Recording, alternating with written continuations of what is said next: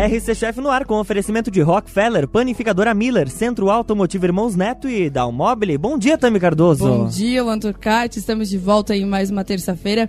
E essa terça-feira é muito mais que especial, né? Afinal, a gente está no meio de um congresso aí em Lages que com certeza vai virar a chave, vai renovar totalmente aí é, quesito produtos da nossa região, vai expandir.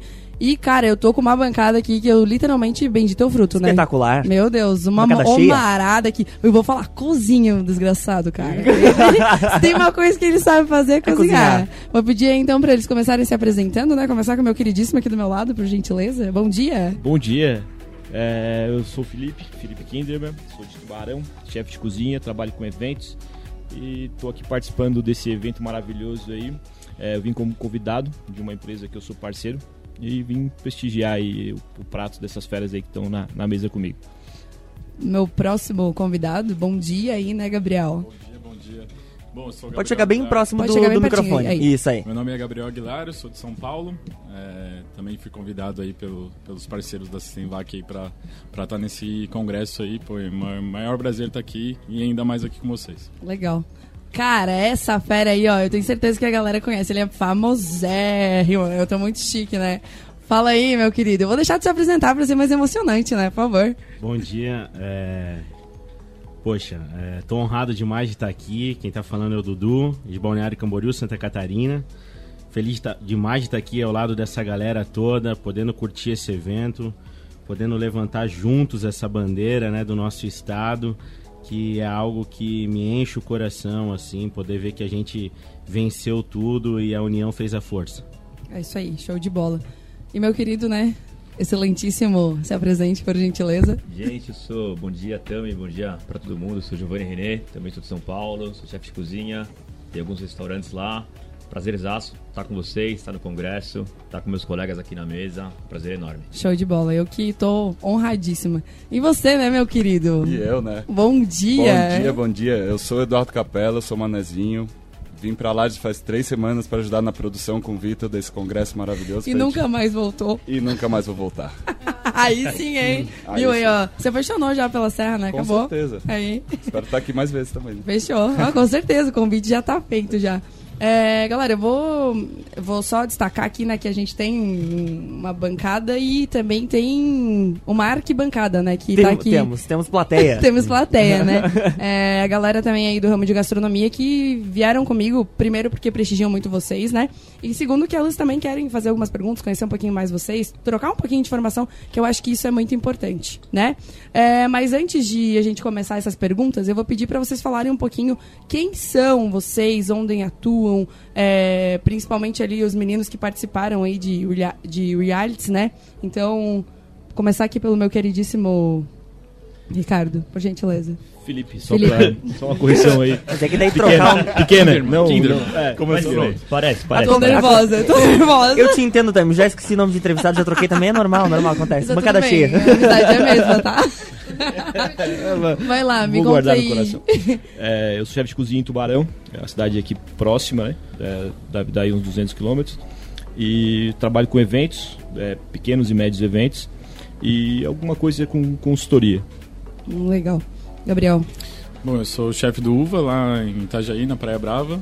Também do Biombo, que é um restaurante anexo ao Uva. E tô lá. Restaurante Eu sou, famosíssimo sou de São lá. Paulo, na verdade, né? Eu tô, faz, fazem quatro anos que eu tô aqui pra essas áreas. E estamos na luta aí. Tamo aí na batalha. Show. Dudu. Tu foi o cara que foi pra televisão, né? Desculpa aí. Eu. Pô, então, eu. Nasci em Balneário Camboriú, uma cidade é, hoje muito conhecida, muito popular, mas a gente vê poucas pessoas que nasceram em Balneário. Assim, Balneário é uma cidade. Tem gente do Brasil inteiro, assim, né? Muitas culturas de muitos lugares diferentes. Eu sou um dos poucos nascidos lá, que atuo lá, que permaneço lá.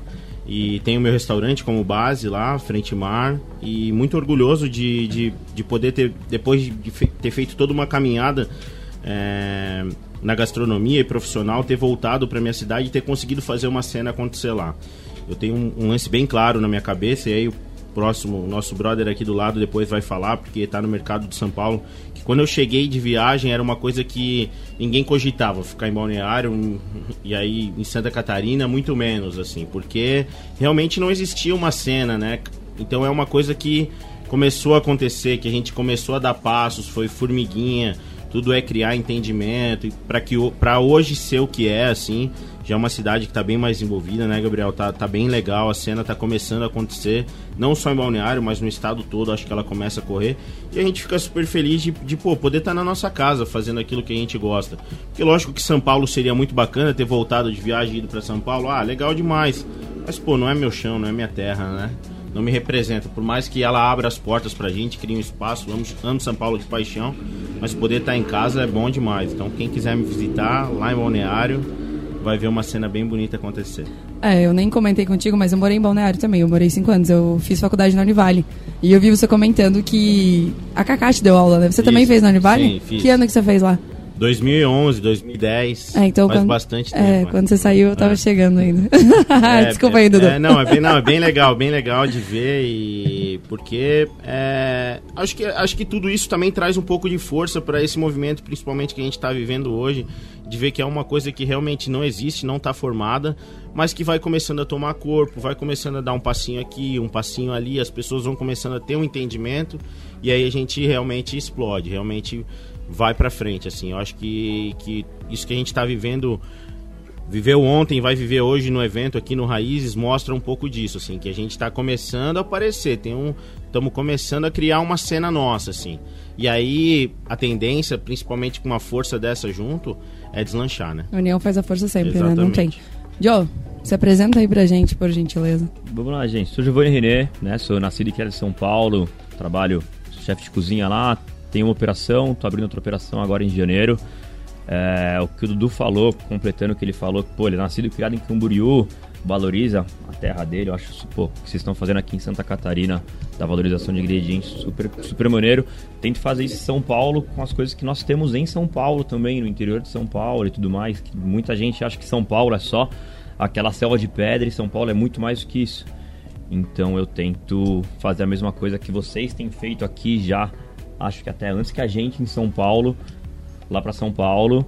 É, você falou dos realities também, né? Como o Dudu aparecia aí na TV algumas vezes. Estou no ar ainda, um finalista de um programa que está rolando. E, e é isso, nasci e criado em São Paulo, tenho vindo para cá, minha família é aqui da Serra, então Estou sempre aqui na Serra, pude. Legal. Tô tendo um prazer enorme de estar nesse congresso com os colegas aqui da mesa. Realmente é incrível, né? Como você falou, fez a analogia ali do, da, das pedras em São Paulo. A nossa cultura também era muito pinhão, né? E vocês vieram e quebraram um tabu aí gigante. Eu sempre bati nessa tecla também que, cara, é, claro, o pinhão é mais fácil porque nós estamos na terra do pinhão, né? Na cidade do pinhão. Mas vocês estão mostrando pra gente nesse congresso que existe muito mais produto, assim, que até pra nós que estamos aqui, que a gente pode desbravar muito mais e disseminar muito mais isso, né? Capela, Vamos lá. Bom, eu sou Capela. Eu fiquei seis anos na Patagônia. Fiquei seis anos na Patagônia como chefe de hotel lá.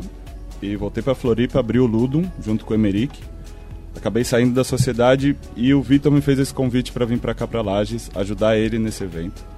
Eu desde desde 2013, acho, eu trabalho cozinha de produto, dou algumas consultorias para produtores rurais, indicando eles para para melhorar os produtos, para falar com os chefes o que, que eles precisam. Acho que é esse trabalho que o Raízes também está ajudando, a gente conhecer os produtores e acho que a gente também é a voz desses produtores. Com certeza. Então, acho que essa é, é, o, é o encaixe que a gente está conseguindo fazer para os consumidores também entender o, a, o tamanho do, do Raízes. Sim, com certeza. E hoje a gente teve um exemplo nítido lá, né? Renatinho aí que começou do zero, literalmente, e teve renomes aí, chefes renomados que levaram ele para o mundo literalmente, né? Então, eu acho que esse é o caminho realmente. É por isso que a gente está aqui. E como o Dudu falou, né? A união faz a força e é isso é, é o que importa.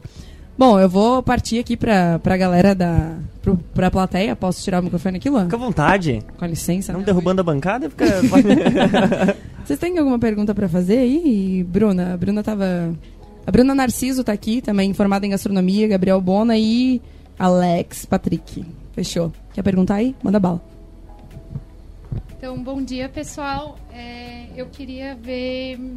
Queria saber, na verdade, de todos vocês, porque todos são. É, eu acho que tem uma experiência bem vasta na gastronomia e eu queria saber qual foi a principal dificuldade de vocês colocarem os pensamentos de vocês, de uma cultura nova, de uma gastronomia nova. Qual foi a principal dificuldade que vocês encontraram é, no momento de implantação dessas ideias e como que está hoje assim a aceitação do público, como que funciona?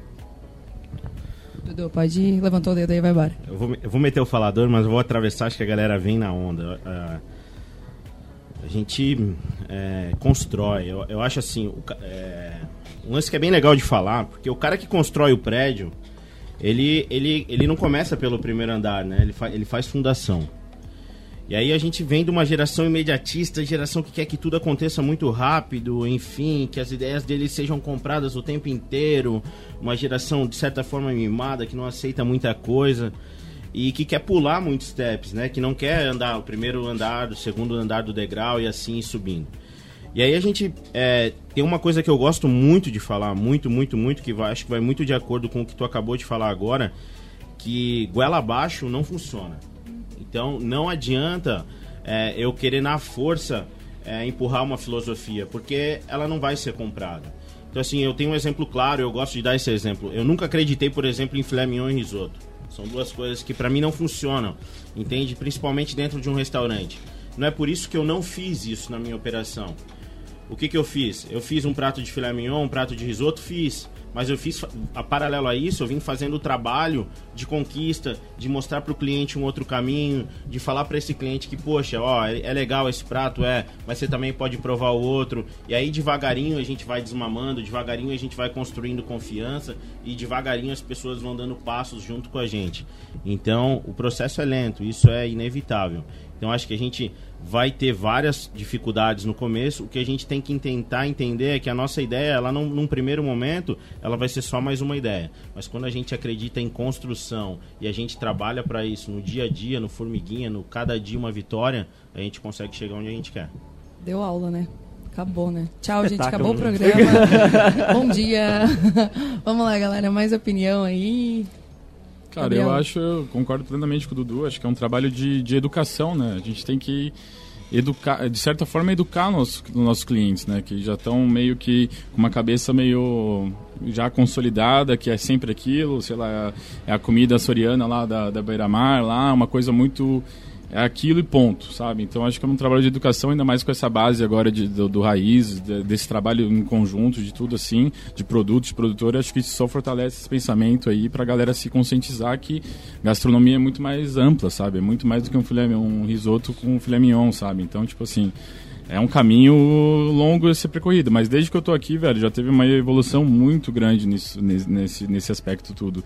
Acho que tem a galera tá tá empenhada realmente em trazer esse cenário para esse cenário de, de evidência para Santa Catarina, sabe? Porque realmente, como foi falado no congresso lá hoje, Santa Catarina é praticamente esquecida no cenário de gastronomia, assim, de grandes eventos, tipo Prazeres da Mesa. Sempre tem lá alguma coisa, algum evento no Paraná, em Curitiba e sempre em Porto Alegre. Daí, tipo, Santa Catarina já era. Então, acho que, velho, o Raiz vem justamente para fortalecer cada vez mais isso, sabe? E ainda mais, assim, com esse, esse, esse lance de produto, de produtor, eu acho que é uma coisa, velho super, super importante, sabe? É uma cadeia, como todo mundo falou hoje no evento, ontem no evento, vai falar hoje de novo, é uma cadeia que tem que ser complementada por cada um, cada passo é essencial para que tudo, velho, se conecte e a Boa, gente né? consiga fazer o que a gente sabe fazer de melhor, né? Que é cozinhar. É o que vocês acabaram de falar, né? Nós viramos uma chave agora, né? Sim, Não total. só para nível de Serra Catarinense, a gente Claro. virou uma chave para nível de Santa Catarina Sim, toda. de temos, evidência, um- né? Temos um evento patamar mesa, Claro, com certeza. claro. E, cara, isso é um orgulho gigante.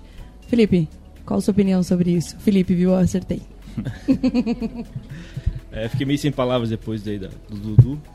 Mas eu acho que é. Muita gente vai sempre pelo caminho mais fácil, que é o risoto com filé mignon. É, tanto o cliente como os, como os restaurantes. Vai pelo lado que. Eu queria dizer que eu tô me sentindo nada, porque eu faço risoto com filé mignon, tá? Mas não tá errado de fazer, não tá errado. Não, tá não, é errado, exatamente mas- isso. É A gente tá se olhando é aqui, tipo, a gente- é. Todo mundo aqui já fez Todo risoto uma muito. E às vezes é até preciso Lógico, fazer. lógico. Exatamente, é preciso exatamente, fazer. exatamente. É a forma, às vezes, que a gente tem de entrar no mercado. Mas eu acho que sabe? tem um ponto bem importante, É que é o, o próprio chefe, quem está começando, acreditar no próprio trabalho, acreditar no próprio projeto e não deixar que os clientes façam o menu. É, eu acho que isso Luiz é bem Felipe tem- importante. Tem, uma frase que ele fala que primeiro faça o que eles querem comer para eles confiarem em ti, depois tu, tu oferece o que, o que tu quer, então já confiam em ti. Vai fazendo elementos e eles nos aceitam o que tu, Isso, que tu e oferece. Então é, é, um, é uma construção, como ele falou. É, primeiro a gente tem que criar a confiança do público, depois a gente consegue propor as nossas coisas. É, é, depois que a gente conseguiu é, demonstrar que a gente sabe fazer mais que isso, é, as portas se abrem, digamos assim. Ah, cria uma certa segurança, né? É. Até porque nossa região a gente tem um tabu ainda que a gente precisa quebrar muito, que é em relação a isso. Ah, o pessoal ainda tem uma cultura muito grande de sair para encher barriga, entendeu? E hoje, é o que eu falo, a chave virou literalmente, porque hoje a gente está degustando algo lá. Cara, é sensação, é experiência, é, é realmente, assim, ó, tá sendo incrível e eu tenho certeza que vocês estão virando uma chave gigante hoje é, aqui com esse congresso. É, nós vamos para um break rapidinho, Vamos lá. né? E no próximo bloco a gente volta aí com mais informações sobre tudo isso. Estamos de volta, bloco 2, Tami Cardoso. Estamos de volta aí com essa bancada maravilhosa, né? Eu não posso falar Florida, porque, né? Ah, vocês são flores também, né, gente? Pode ser? Sim, lógico, sempre flores. É, vamos lá. Primeiro bloco a gente falou aí um pouquinho sobre o nosso cenário de, do congresso aí, dessa, dessa quebra de tabu realmente está valorizando um pouco mais o nosso produto. E agora nesse segundo bloco aí eu vou pedir para vocês darem ênfase um pouquinho mais de como foi se reinventar nessa pandemia, né? Porque pegou todo mundo desprevenido, é, principalmente aí para todos vocês que eu acredito que estão à frente de restaurantes com portas abertas, não só com delivery, né? E eu vejo por mim que foi muito difícil reinventar e eu acabei fazendo filé mignon com, com risoto. Levou pro coração. filé mignon. levou, levou. Mas faz parte, faz parte, faz Mas parte. com a mensagem. É por isso que eu tô no congresso, tá, gente? É pra eu aprender mais. É, e vou pedir pra vocês falarem como foi se reinventar tudo isso. Ju, É, eu na- já tô vendo que tu tá aí, tipo, empolgadaço, vou falar. É porque eu, eu, eu abri uma operação em São Paulo em meio à pandemia. Né? Então, pra... o projeto já era antes da pandemia.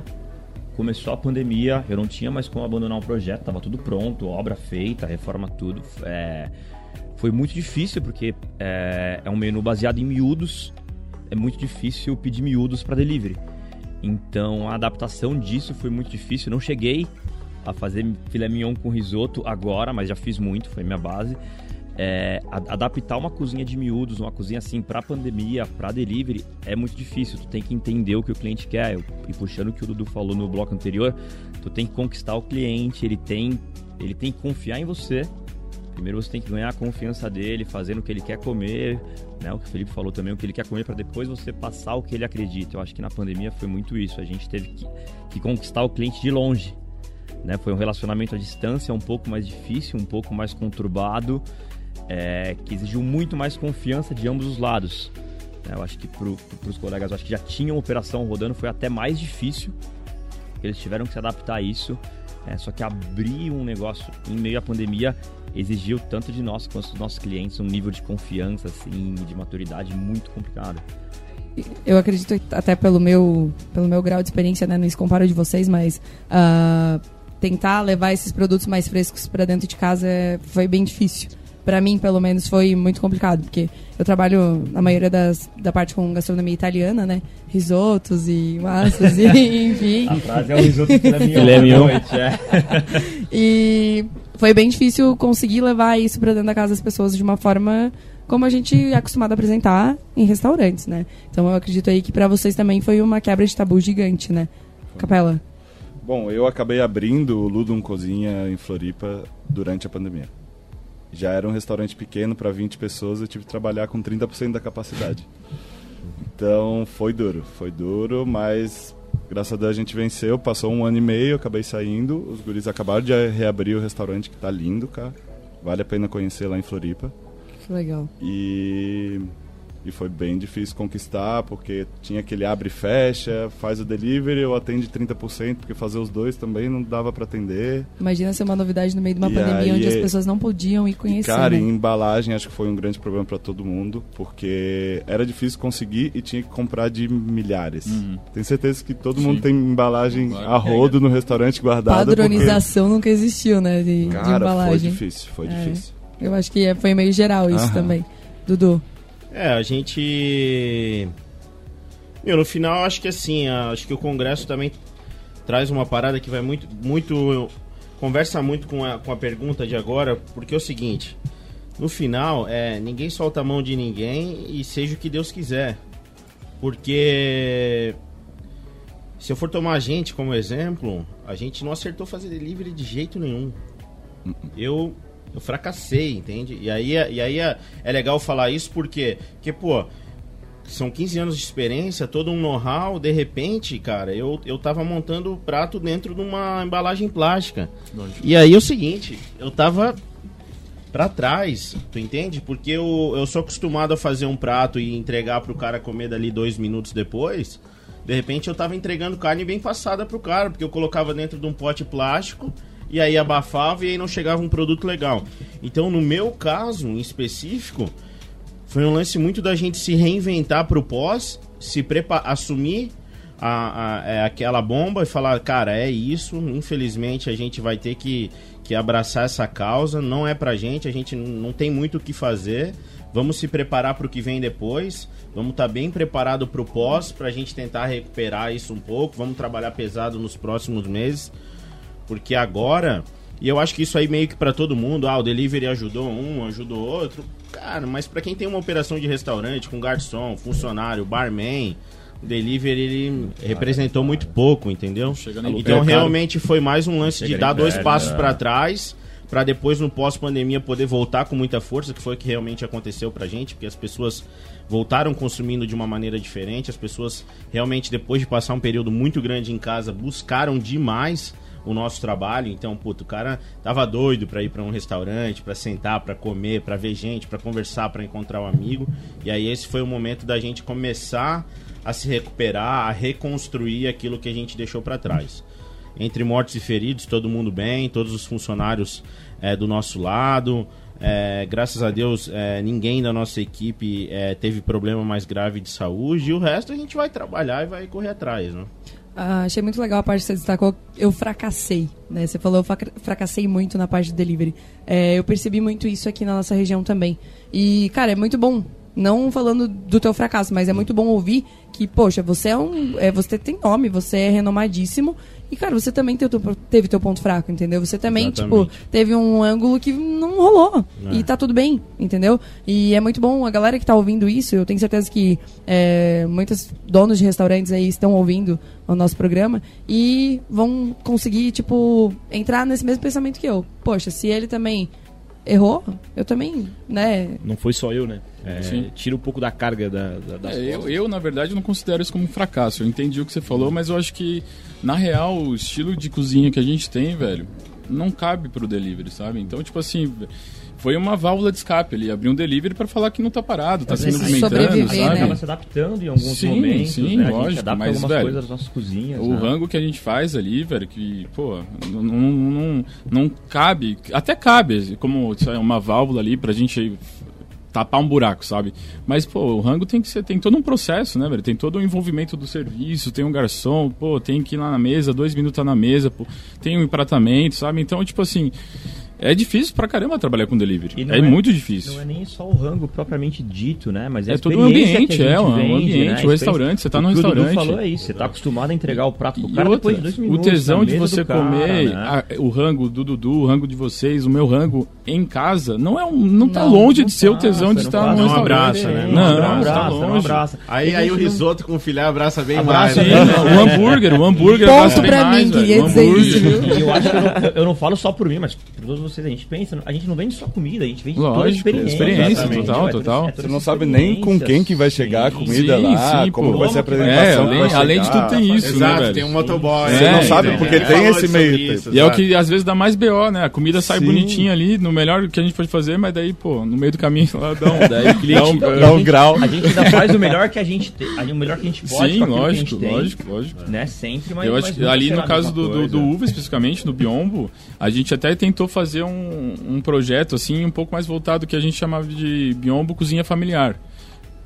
Que era um pouco mais voltado assim para um rango mais caseiro, sabe? Uma coisa assim mais do dia a dia, mas com uma pegada um pouco mais gourmet, vamos dizer assim, sabe? Então tinha uns pratinhos assim, tipo, tinha um frango assado, só que era na- no molho de cerveja, mostarda e mel, daí é um arroz birubiru, pá, umas coisinhas assim, meio ranguinho de, de, de domingo, ranguinho da mãe, e que deu um, deu uma, deu um start legal, mas só que depois, velho, hum, Não não, rolou não rolou, não rolou, É, sabe? não é o- E é o o que objetivo, vocês né? falaram, pô, não tá nem perto, velho, de, de um delivery suprir a necessidade de um restaurante que a- atende presencialmente, sabe? Não, É.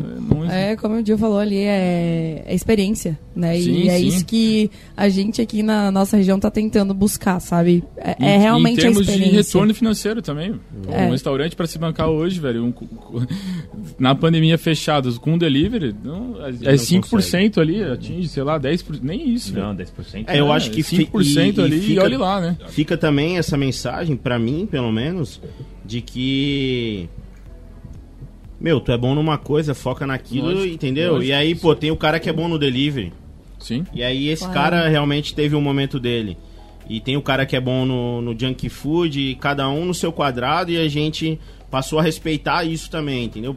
Respeitar até o cara que faz o trabalho pra mandar dentro de uma Sim. caixinha, porque viu que Sim. realmente Que realmente Não é trabalho. também fácil. precisa de Sim, estudo, também sim, precisa sim, técnica, total. também É. tem dificuldade, enfim. Então, Porque- assim, é muito legal. Como você falou, não é porque o teu não deu, uma pessoa provavelmente começou o delivery por causa disso e hoje tá bombando. Exatamente. Né? É Então, tipo- é tem tipo- muita gente que se especializou só em Sim, delivery. sim. Então- e assim, e só o delivery é uma ciência. Lógico, é tipo médico. O médico tem a especialidade, Especialidade ortopédica, dele, tem o sei lá o que, velho. Cada um no seu. O cara planeja o negócio pro delivery, né? Não Sim, tem- Então, são anos de. Então é justamente isso. erros, Cada um sabe no que Teste é bom. de embalagem. Investe naquilo que é bom, entrega a experiência daquilo que sabe fazer.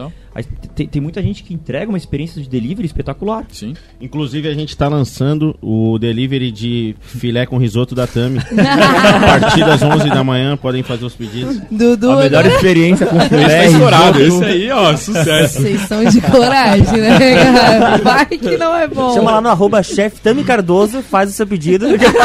Filé com risoto a partir das 11, tá? Eu tô ferrada, eu tô no meio. Só bem passado, hein? Só bem passado. Não. E pra você, Felipe? Você destacou aí pra gente que você trabalhou com eventos, né? É. E foi uma, uma da- das, das tipologias aí de serviço que mais acabou, literalmente, né? É, literalmente, não tem a outra. pandemia hum, tá acabando agora pra mim, né? É, faz um mês aí que as restrições caíram um pouco aqui no nosso estado. Então foi um ano e quase, quase dois anos aí sangrando, sangrando muito. É, no meu caso foi um pouco mais leve porque eu não tinha uma estrutura muito grande, eu não tinha aluguel caro, eu não tinha é, igual os restaurantes, né? Então nesse, nesse ponto foi um pouquinho mais tranquilo. Mas foram dois anos aí sangrando. É, também tentei algumas operações de delivery. Alguma coisa deu certo, alguma coisa nem tanto. E foram períodos de várias reinvenções. É, cada, cada momento da pandemia, porque a gente teve vários momentos, uma, um momento que fechou tudo, um momento que abriu só um, um pouco, a gente conseguia fazer uns eventos aí de é, 20 pessoas, 25, depois fechava de novo, então foram é, um período é, muito cansativo, muito mais psicológico do que de trabalho mesmo, porque cada semana tinha que ver o que ia acontecer para tentar se planejar e o teu planejamento não dava certo, é, então foi um período bem estressante, mas graças a Deus a gente está passando. É, a demanda está muito alta agora por os eventos que ficaram reprimidos e essa ansiedade aí do pessoal é, querer sair, querer fazer aniversário, querer casar principalmente. E então agora é abraçar o que der. A e- pandemia tentou salvar, mas agora já era, né? É, não, Agora- né? É, Mas destruiu várias, né? é, Ou salvou, né? eu não ia falar isso, mas já que você falou, E tá criou, e criou alguns, criou Sim, alguns, também, criou alguns. também. Eu conheci minha noiva na pandemia. Aí, ó, Aí, ó. viu? Nem tudo está Eita, perdido, hein, galera? Nem tudo está perdido. Não, casamento marcado, nem tudo está perdido. Ainda há esperança. Ainda não.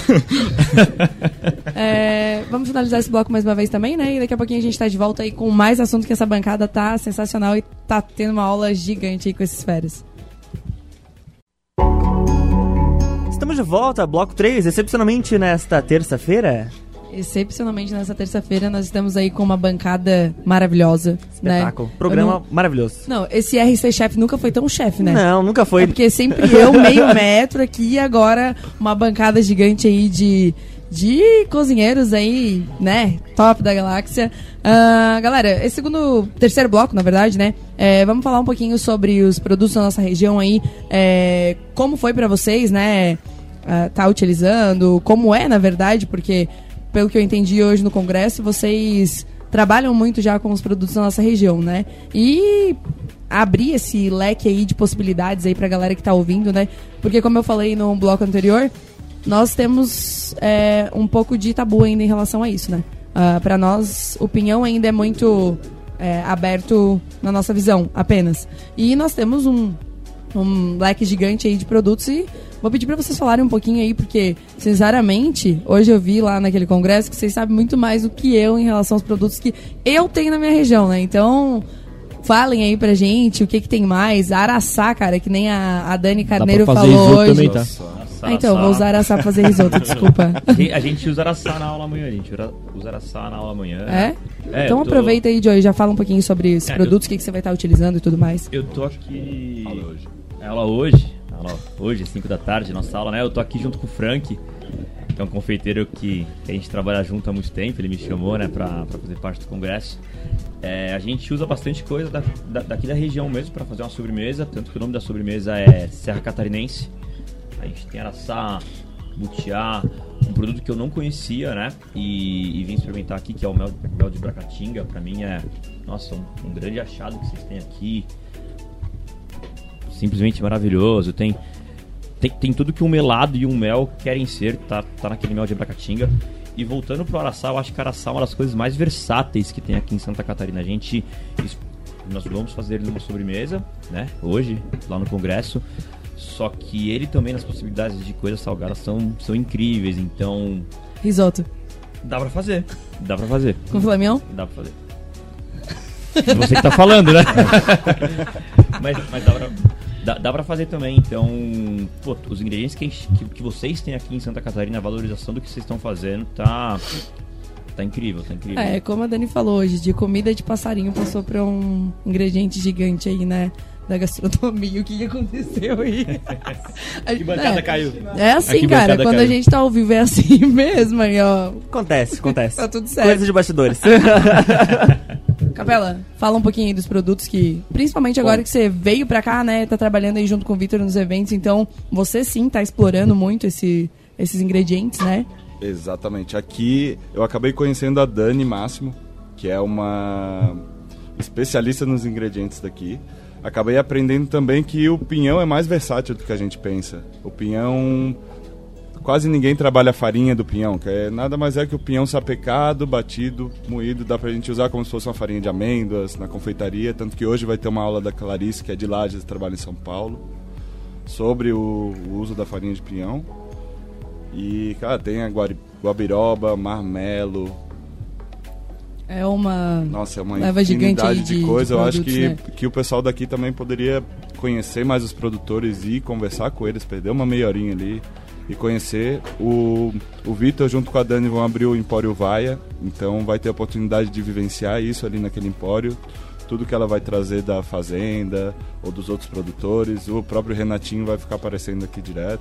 É, é, e ele que tem uma leva de produtos aí gigante, né? Dudu, explorar os nossos produtos aí pra você, né? Que não teve contato. Ah, sabia que o Dudu morou aqui um tempo? Ele jogou na É. roda isso hoje. Morou em Lages? Na infância, morei na infância aqui em Olha. Que Lages. legal. Então, na verdade, é, eu sempre tive essa conexão muito forte com a serra, tenho, tenho essa paixão muito grande por esse chão. É, nos últimos dois anos e meio aí, dois anos, eu, eu acabei indo mais pro lado da, de São Joaquim, é, por causa da Pericó, né? Por causa da vinícola, é, onde a gente tem um restaurante, onde a gente está mais instalado. E aí, sobre os produtos da Serra, o que eu queria falar, que eu acho que se eu, se eu citar aqui um produto em específico, pode ser que eu deixe alguma coisa de fora. O que eu queria falar, que eu acho bem legal, assim, é porque quando eu vinha para cá três anos atrás, com uma frequência grande, os produtos da Serra, eles eram de repente 10% do que são os produtos da Serra hoje. E eu acredito muito que daqui dois anos, com o Renatinho trabalhando da forma que ele está trabalhando, com a Dani trabalhando da forma que ela está trabalhando, com os chefes também buscando mais esses produtos, os produtos da Serra de hoje vão representar 10 ou 20% dos produtos da Serra daqui dois anos. O que, que eu quero dizer com isso? O que eu quero dizer com isso é que a Serra vem numa crescente muito grande de olhar para ela e falar: opa, a gente também pode, opa, a gente tem potencial, opa, o nosso terroir, o nosso chão também serve. Então, assim, coisas que no Brasil inteiro a gente nunca viu cultivo, esse ano a gente fez uma safra maravilhosa no pé da serra de alcachofra. Pô, alcachofra Nossa. é italiana, gente. Produto Sim. extremamente nobre. Produto que até então era um produto tipo exportação, entendeu? Produto que a gente comprava de fora. Hoje a gente viu uma palestra de um cara que tá falando sobre aspargos. Então, assim, Sensacional. produção de aspargos, aspargos é na América. Então, entendeu? Então, assim, isso tudo é produto da serra, passou a ser assim como as outras coisas também vão ser. Então, assim, eu acredito muito e a mensagem que eu quero deixar aqui é as pessoas olharem um pouquinho para dentro e ver o que está acontecendo, tentar se informar um pouquinho mais. Na hora de ir na gôndola do mercado, fugir um pouquinho só do convencional, do queijo mussarela e do queijo prato, e falar, pô, tem um queijinho aqui serrano, pessoal parece que faz por aqui, talvez seja legal. E aí, a partir do momento que o cara experimentar um queijo serrano achando que isso é um tipo do queijo, na segunda compra, talvez ele descubra que tem mais de 30 ou 40 produtores de queijo serrano. E assim a gente vai gerando engajamento, assim a gente vai começando a criar um movimento do que são os produtos da serra, do potencial que Santa Catarina e a Serra Catarinense têm aí, que a gente vai sim explorar com certeza. É, gostaria até de destacar, já ouvindo você falar de novo, que você me emocionou hoje na tua palestra. Valeu, de verdade. é difícil tocar meu coraçãozinho da forma que foi tocado hoje, mas é porque a gente acaba vivenciando isso junto, sabe? É, vendo que, poxa, tem alma, tem amor no que você tá fazendo, entendeu? Cada. Sei lá, cara, desde o azeite que você coloca na panela, sabe? Você, você, você realmente demonstra que você gosta. E aquele vídeo que você passou hoje, Inclusive, se você conseguir mandar para mim depois, pra eu também estar tá disponibilizando pra galera dar uma olhada nesse vídeo, porque, cara, foi incrível, assim, ó. Foi uma aula que, foi que eu falei pros meninos hoje ainda. É, só o teu vídeo já deu aula, já ensinou completamente. É, eu, eu acho que é muito disso, assim, o poder tá na nossa mão. Até eu falei do da Alcachofre e vou falar de novo, que o Guila tá aqui do meu lado, e eu até fiquei devendo para ele. E eu não tinha nada a ver com, com a produção de alcachofra do cara. Eu, eu realmente eu, eu vi que ele estava produzindo, foi uma coisa que aconteceu. Ele veio e apresentou o produto para mim. No automático, o que, que eu fiz? Eu mandei mensagem pro Guila, eu mandei mensagem pro Bruno, eu mandei mensagem para um, mandei mensagem para outro. Falei, ó, oh, galera, o negócio é o seguinte, começou a acontecer uma coisa diferente aqui. Vamos experimentar, vamos ver o que é que acontece. Botei umas caixas no meu carro, saí dando para um, dando para outro. Por que isso? E talvez, cara, se o cara tivesse feito uma safra linda de alcachofra, mas tivesse ficado com aquilo em estoque, não tivesse conseguido comercializar, ano que vem ele já não faz de novo. Então, assim, o incentivo é muito importante para que as pessoas continuem produzindo, para que elas continuem fazendo. E o feedback da mesma maneira. Então, o cara faz um produto, o produto tá legal, tá, não tá tão legal, pô, passa o feedback, ano que vem o cara já tem um produto melhor, e assim a gente vai construindo junto, assim, assim a gente vai crescendo junto. É uma espécie de boca a boca, né? Exatamente. É literalmente isso, pegar o produto e entregar, tipo hoje, ó, eu entreguei um vinho para vocês, Inclusive, gostaria de destacar que eu sou de São Joaquim, tá? Eu sou de lá, sou natural de lá. E esse vinho também é de lá. Então, pô, é, é, a gente tem produtos incríveis, não só na parte de gastronomia, mas, enfim, tá sendo usado para tudo. Eu já vi sendo, vendo, vi o nosso cogumelo sendo usado para cosmético. Entendeu? Ah, então, tipo, é isso que eu acho que literalmente tem que acontecer. Tem que abrir essa leva, tem que expandir mesmo pra gente voar e crescer cada vez mais. Gabriel, quer destacar alguma coisa sobre isso também? Eu acho que, em primeiro lugar, o brasileiro, como de forma geral, tem muito esse, essa coisa de sempre achar que lá fora é tudo melhor, sei lá, pensar que o Brasil não é tudo isso, bababá, toda essa história. Então, acho que falta um pouco desse conceito da gente mesmo de valorizar o que a gente tem, sabe? pô, ah, vou, vou viajar, vou viajar, vou, vou pra Europa, só só Europa, blá, toda essa história. Então acho que tá muito ligado realmente, tá enraizado isso, esse, esse conceito da gente, vocês aqui, lagianos tal, não, não valorizar o que vocês têm, sabe? Lógico, tem todo um, um processo por trás disso, sabe?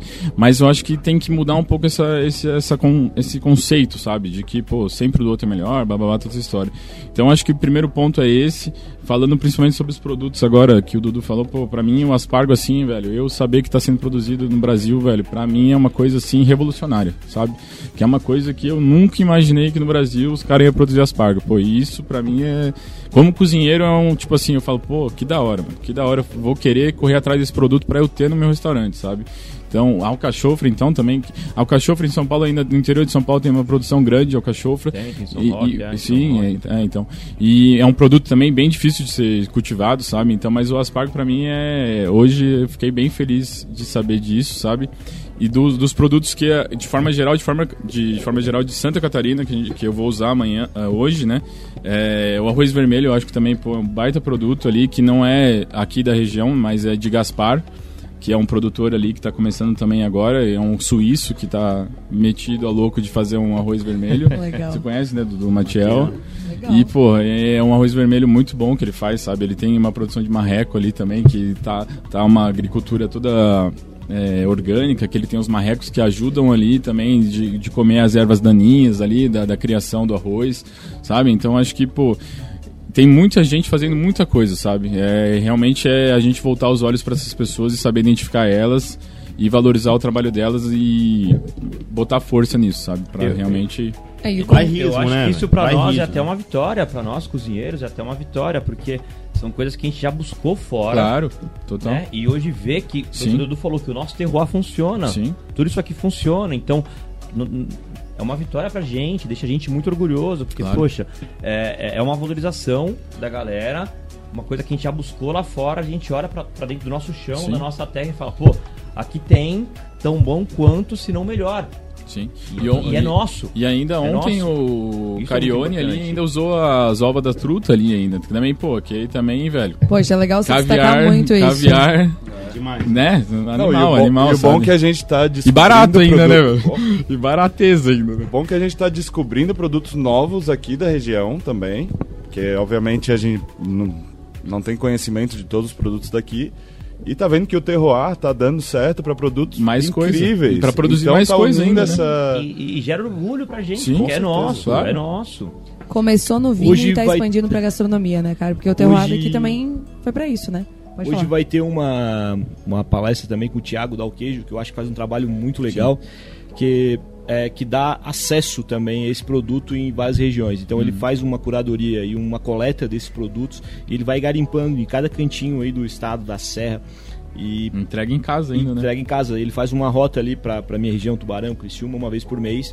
Então a gente tem acesso a esses produtos, a gente vai lá, faz o pedido com ele na- no começo da semana. Na quinta-feira ele vai lá, entrega o produto. Ele manda um blend cada vez, ele É, manda uma mistura cara, ali. muito legal. E, e realmente ele, ele percorre o estado inteiro atrás do produtor, cultivando e dando incentivo. Eu conversei um tempo com ele e muitas pessoas estavam parando de fazer o produto porque não tinha a, a demanda, não tinha a vazão. E com ele, ele incentivando assim, ó, vamos produzir porque também é um negócio dele. E muitas pessoas voltaram a produzir as coisas e aumentando o mix de produtos porque sabe que tem uma venda, sabe que tem alguém que está correndo com eles é, e dando acesso a monetário, né? Como, como e, eu e- falo. e isso é muito legal, acho que é, também é nosso papel como, como cozinheiros, como chefes, né? É, incentivar essa galera, porque é meio que um ato político até, tu valorizar essa galera, porque e você, você rende, você, Você depende deles, né? eles, E você é, depende deles, né? Sim, sim, e eles dependem O de seu você trampo de- também. é uma coisa cíclica, né, velho? E eles um dependem depende do de outro. você, então você pensar, pô, além de estar comprando, comprando um puta produto, valorizando o que é da nossa terra, do nosso chão, eu tô ajudando uma família a se sustentar. Né? Então é, é- é uma cadeia gigantesca. Então não, não é só comprar um, um puta produto, um produto incrível.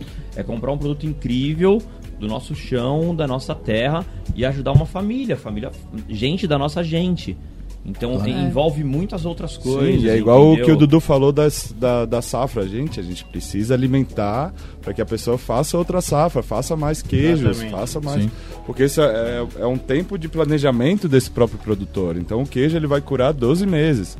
Você vai chegar nos 12 meses e ele não conseguir vender, ele não vai mais fazer. É, porque a motivação, ela também é financeira. Não, Com não adianta. certeza. Todo mundo tem conta pra pagar, entendeu?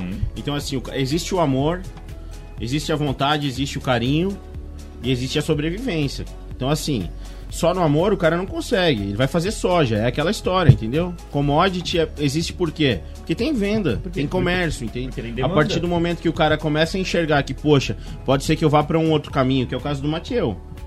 Poxa, pode ser que eu vá pra um outro caminho, pode ser que esse caminho também seja bom e que eu comece a mostrar pras pessoas que, ó, eu tô no outro arrozinho aqui, eu não tô produzindo uma tonelada igual você, mas eu tô produzindo 100 quilos e tô criando valor de mercado relativo à sua uma tonelada, sem agredir o meio ambiente, de forma mais consciente, com valor agregado, Sustentável, né? Os marrecos. sem- E aí a coisa acontece, né? Isso é, incri- isso é incrível. E o, que o- a, o gancho que o Dudu puxou do feedback, né? Pra, isso, isso é muito bom para eles também. Você fala, pô, o produto aqui não, não atendeu a demanda que, que eu esperava. Ano que vem o cara produziu uma coisa muito melhor. Você agregou muito valor ao produto dele. Então, é feedback e ele tem do vindo recurso- deles, é feedback vindo de vocês. Sim. E um acrescentando ao outro, né, outro. cara? E é uma engrenagem, é isso que eu falo, é uma engrenagem. Ele produzindo uma coisa muito legal, a gente comprando de uma maneira consciente, ele produzindo de uma maneira consciente, tudo funciona, é uma engrenagem super azeitada, funcionando de uma maneira super bacana, E alimentando entendeu? família através E ele disso, tem né, cara? Isso aí não tem preço. Ah, isso não tem preço, porque assim, você não compra só um produto, a família depende da tua compra. Né? É. E isso pra mim é, é, é bem, é bem E da hora, é uma responsabilidade a mais nossa. E Claro. ele tendo recurso também, ele consegue investir em novas técnicas, em equipamentos, e agora a gente passou no Renatinho ali, no caminho pra cá. Então ele comprou uma seladora a vácuo para melhorar a qualidade do produto, comprou um fatiador para melhorar a qualidade do produto. Então consegue sair para estudar, para ter mais acesso à informação. Então tudo isso depende da, da parte financeira A também. né? cadeia cresce, né? Isso, e ele melhora o produto, que o Dudu falou, sem agredir o ambiente, sem produzir em grande escala. Ele melhora o produto dele, respeitando sazonalidade, respeitando a terra, respeitando o chão, isso que é legal. Cara, bombou o papo, né? Bombou que o terceiro bloco acabou e a gente vai pro intervalo. e daqui a pouquinho a gente volta com o quarto e último bloco. Então, assim, né, gente? Aproveitem, porque não é sempre. Até mais. Estamos de volta, bloco 4. Quatro e Quatro, último quatro e bloco. último. Nossa, Tu diz? O quatro e último bloco, né? Ou não, né? Vamos ver aí Vamos como é que ver, vai fluir esse papo aí. Tá, tá um papo bem bacana com essa galera. E como eu falei anteriormente, a gente tá com convidados aqui e com plateia, né? E essas plateias vieram com perguntas. A galera aí também é formada em gastronomia e a gente tá com referências aí na nossa bancada hoje. Alex, por gentileza aí, manda a pergunta pra essa bancada incrível. Bom dia. Primeiro eu quero agradecer por vocês estarem. Pode chegar bem pertinho do microfone. Quero agradecer vocês primeiro por estar aqui na Zé Catanense, trazendo essa bagagem bem grande pra gente. E eu quero falar também, ah, se vocês puderem falar um pouco sobre a importância, ah, o nome do evento é Do Solo à Mesa. Então a importância de chegar com um excelente atendimento até o cliente. Então vocês falarem desses processos pra gente um pouquinho, por favor. Bora lá. Conseguiram compreender a pergunta dele? Claro. Eu acho que, que, como a gente falou anteriormente, não é só vender comida, né? É vender a experiência. A experiência não está ligado só a um, a um bom sabor, a uma boa apresentação, nada disso. Uma boa experiência está ligada diretamente com, com atendimento ao cliente, com, com a forma que o nosso salão vai lidar com o cliente que, querendo ou não, a frente a frente não, não, não somos nós, apesar de existirem muitas, como a minha, talvez acredito como de, de alguns colegas aqui, a cozinha show, né, que a gente está à frente ao cliente, só que quem lidar diretamente com, com ele é o, é o- é o pessoal que trabalha com o nosso salão, então o, o atendimento, o, o pessoal do salão entender, conhecer o que eles estão vendendo, o que eles estão apresentando para o cliente, é muito importante eles saberem do solo à mesa, né? Eles entenderem um produto, eles conhecerem um produto, eles saberem o que eles estão vendendo, o que eles estão entregando, o que, que nós estamos fazendo, né? Então, é, isso está ligado diretamente à experiência que a gente vende, é, não, não, não só comida. E isso. também eu acho que o, a evolução da cozinha, ela também é acompanhada da evolução do salão. Então, quanto Sim, mais A, a gente começa a subir o nível da cozinha, mais o, o cliente começa a ficar mais exigente, mais a gente tem uma equipe treinada, mais a- o salão é, conversa com a cozinha. Então, eu acho que não tem como evoluir o nível de atendimento sem evoluir a cozinha. Então, eu acho que é um processo conjunto e constante. E essa integração é muito benéfica. tanto Claro. pro salão quanto Claro. pra cozinha. Porque já existiu, né? Acredito Uhum. que todo mundo Eu já passou sobre isso. nisso.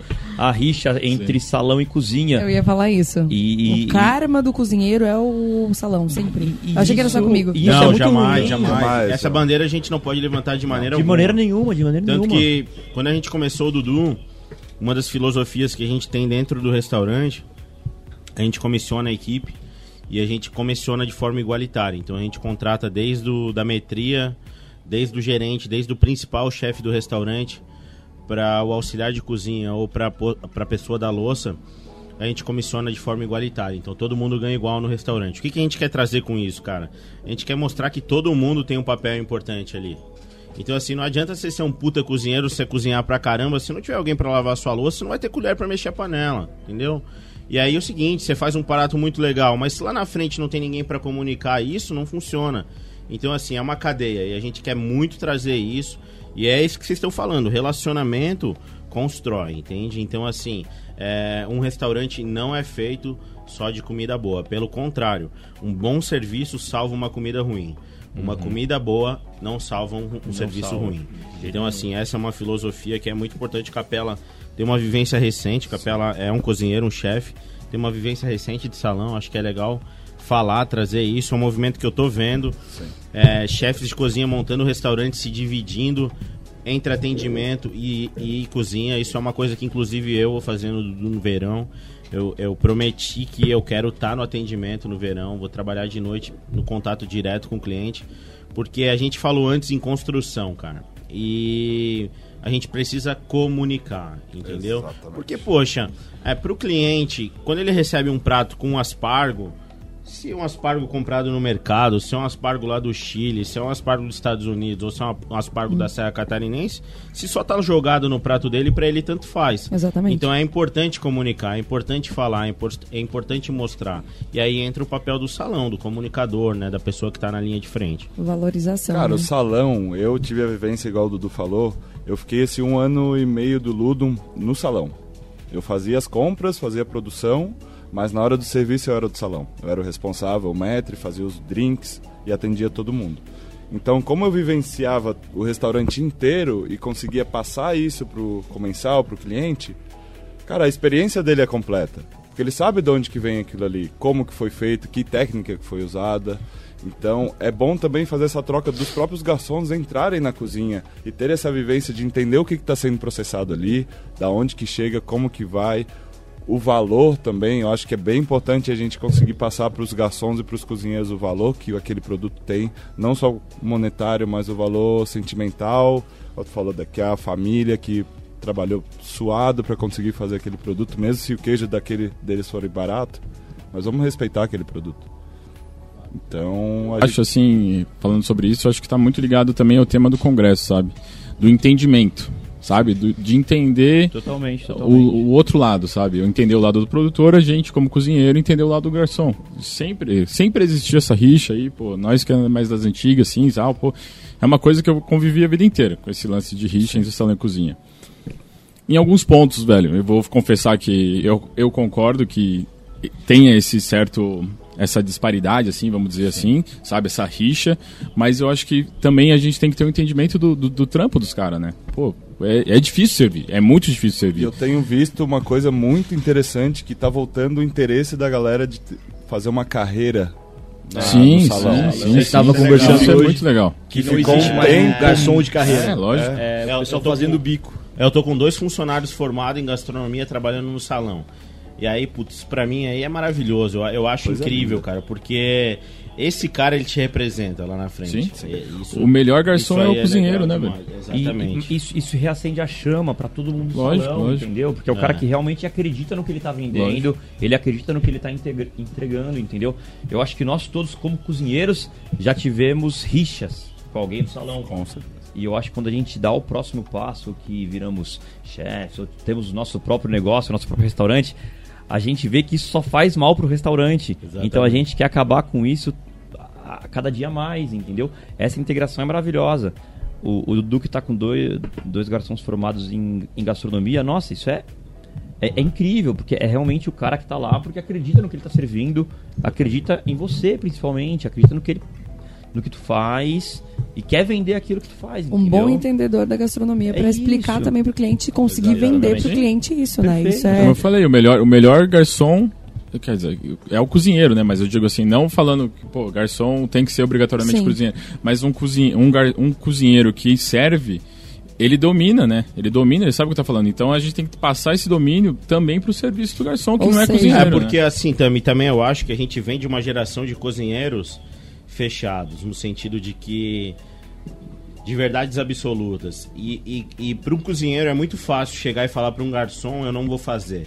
Agora, para um garçom chegar para um cliente e falar: eu não vou É. fazer, é muito difícil. É, Quem Isso toma, é muito quem toma empatia, porrada são É, eles. puxando- Puxando- é, a partir puxando do momento um que você começa a o ter empatia pro serviço do cara, Totalmente. você começa a abrir e, e olhar diferente pro E negócio. eu acho que a gente vem até É o de- entendimento que eu falei. de é o entendimento. gerações de cozinheiros, até desculpa a palavra, meio pretensiosos, entendeu?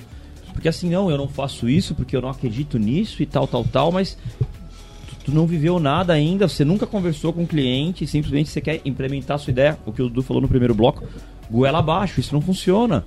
Sim. Porque o, o cozinheiro que tá lá na Praça de Aves, no fundo do restaurante, não tem ideia do que é estar na frente do cliente, Exatamente, explicando é. pro cliente que não dá pra fazer Não, o e- ponto ou alguma coisa da maneira que, que o cliente quer. aí eu costumo Não, falar. e falar sempre. não da boqueta é muito fácil. É, Mas exatamente. Tu, tu sair, da, É muito sair dali, fácil, ir é. lá falar pro teu cliente, É. falar não, daí tu chega lá, o cliente muito educado, pedindo por favor, qual for o motivo, Ah. é, é outra é outra missão completamente E, diferente. e, e você pode falar não, ou tu pode convencer o cliente a comer o que, o, o- o que você quer servir. Sim.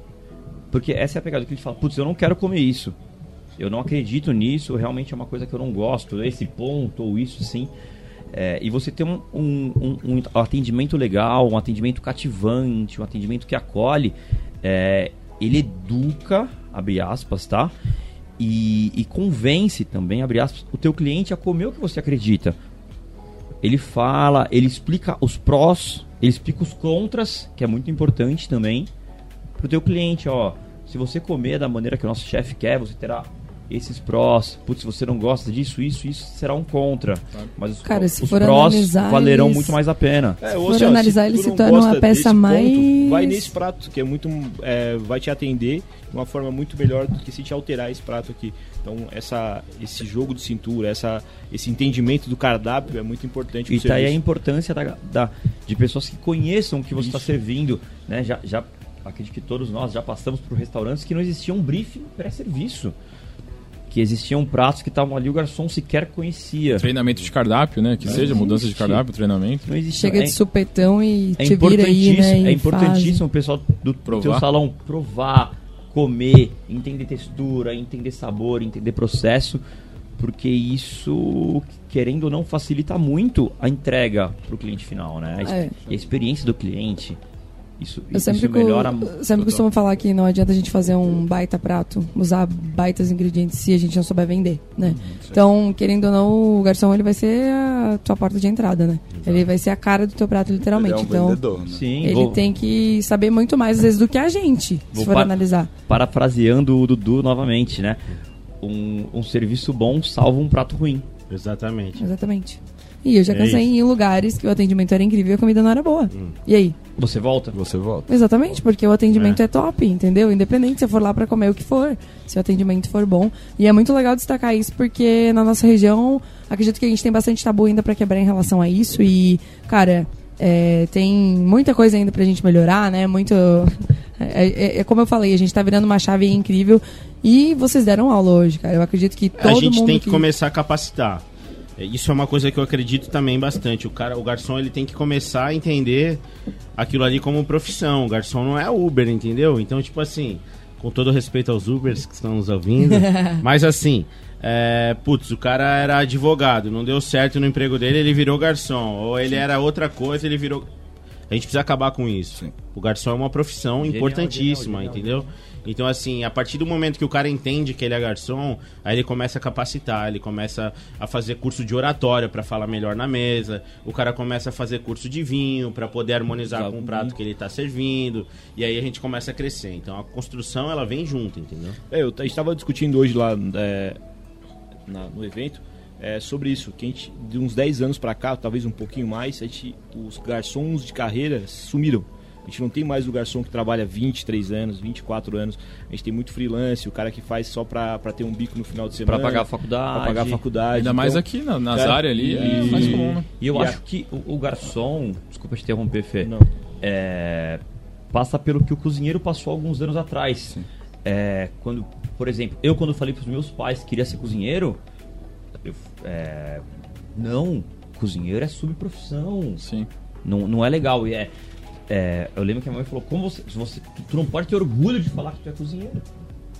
E antigamente a galera tinha orgulho de falar que era garçom, não teve mais e agora isso está voltando, entendeu? Como hoje, todo mundo, a- essa galera que sai da faculdade enche o peito para falar que é chefe de cozinha.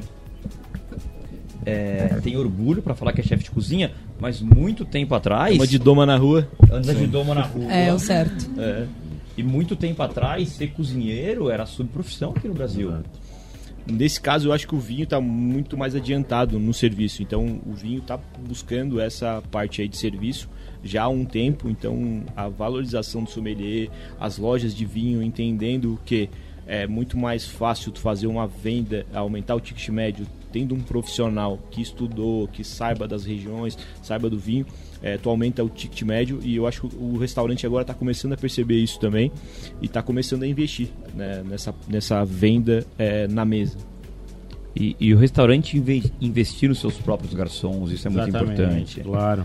Tu, tu tem que investir na tua equipe. Então, pô, você vê que tem um cara lá um pouco mais interessado por vinhos. Não, vem cá, vamos fazer um curso de vinhos pra você. Treinar, entende? capacitar. É isso. Fazer é um isso. prato pro cara comer. Entregar a experiência pra ele, pra ele entender também a importância. Isso é importantíssimo, isso é importantíssimo. Você, você, o restaurante acaba sendo uma escola. Exato. Com certeza, uma entendeu? Pra faculdade quem, pra pra ele, quem né? quer aprender, né? Porque tem muito garçom também, velho. Não falando mal dos caras, mas tem muito garçom que também, velho. Revoltado, Tá revoltado. ali. Não, não é revoltado. É que é, é a visão Existe, real mesmo, lógico que sabe? existe, a gente, lógico que pô, a existe, gente tá falando sobre existe, rixa e tal. Não tem mais, estamos trabalhando em cima disso pra ser um- uma coisa mais equilibrada. É que, velho, a gente, a gente tem. É, lógico, tem, tá tentando evoluir, mas tem gente, velho, que é o que você falou, o Dudu falou. Pô, tem um cara às vezes que é Uber e quer ser garçom ao mesmo tempo, velho. Não vai ser a profissão da vida dele. Não vai ser. Então, tipo assim, tem que selecionar também o profissional que quer ser preparado. Sabe? É uma Totalmente, coisa, é uma totalmente. escolha, é uma É, decisão pessoal, sabe? É, então. Então, tipo assim, não é uma coisa tão simples oferecer. Ah, vamos oferecer curso sommelier pro, pra galera. Mas tem gente que vai fazer o curso, velho. E não vai estar nem aí, tá ligado? Não vai nem e a aí, gente tá oferece toda a estrutura, Sim, dá o treinamento, sim. três meses depois. É uma coisa que tem que partir, partir do cara mesmo, sabe? Assim, Sim. esse empenho. A, par- a- a parte da troca, eu, eu não vejo como um, um problema, porque se o cara te troca pra evoluir pro, pro próprio crescimento, eu acho até legal. Não, isso a rotatividade na cozinha é, bem, é, é maior. incrível. Restaurante, né? no geral, acho que é rotatividade gigante, no né? geral. Só que o cara que tu paga um curso, tu paga tudo, e o cara simplesmente desvaloriza tudo que você fez pra ele, isso é muito complicado. É. E existe, existe. claro. Tenho certeza que todo mundo já passou por isso aqui. Galera, eu ia fazer quatro blocos, mas eu vou fazer mais um, porque o papo tá bom e eu vou aproveitar que eles estão aqui, né? Então, Tá daqui a podendo, pouquinho... né? É, hoje eu tô, né? Tem mais vinho? eu fui... Tem! Se tiver mais vinho, a gente É, continua. senão- Se tiver mais Então. vinho, lá, continua. daqui a pouquinho a gente volta, então, no próximo bloco. Isso aí. Estamos de volta, bloco 5. Agora, de verdade, o último bloco... Bloco 5, Tami Cardoso. verdade. Gente, eu vou falar pra Deus. vocês. O meu programa ele tem 30 minutos, tá? Mas porque vocês estão aqui, eu ganhei uma hora e meia, né? Então, Meu. dá licença que hoje é meu momento. Que honra, que honra, né, gente? Que um, honra. um oferecimento risoto Stami. Era, era risoto com filé, mas o filé tá caro pra caramba. 80 pila o filé. A partir das 11, a partir das Agora 11. só- Desta risoto. vez será com colchão mole. Tem um produtor local. E a pergunta que não quer calar, Tami, vai creme de leite no seu risoto ou não? Não. Aí. Muito obrigada, né? Começamos favor. bem, começamos bem. Eu aprendi, eu aprendi a fazer risoto. Ponto para a Tami. A minha mãe mora em Portugal, né? E ela é especializada em gastronomia italiana no ITIF. Então, eu aprendi com ela, né? Então, Ah, que tá bem, toca, tá bem, to- tá bem. Toca o sininho, Se eu sininho. Ponto creme de Ponto Tami. Tchim, Eu vou continuar fazendo risoto.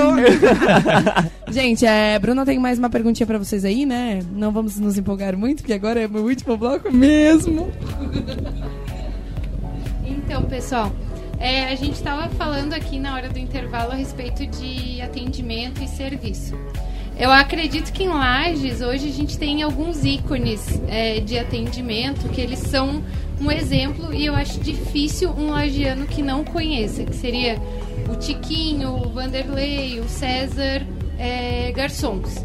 Hoje, o que, que vocês acreditam que tem que ter um atendimento em Lages ou em qualquer outro restaurante que seja para chamar atenção mesmo e para o público se sentir em casa, se sentir acolhido? O que, que vocês acreditam que precisa ter? Pô, essa pergunta é Pergunta aí. específica. É, essa pergunta é. é. muito específica. É, pra Lages é complicado assim, falar, é, né? Pode ser assim, poxa, o cara é obrigado a atender de bombacha, né? mas, pode rolar um lance, pô, o cara tem que ser um bonitão e O tal. cara tem que Baixa atender mateando, né? É. Mateando. É, a, a questão Mas do serviço, fora. Não só Lages, eu acho que no Brasil como um todo passa no que a gente estava conversando sobre o inter- no, no intervalo, né? É, é acolher, é entender, são. É capacitar as pessoas, isso é um, é um- é um trabalho nosso, de donos, dos cozinheiros, chefes de cozinha, de capacitar a galera.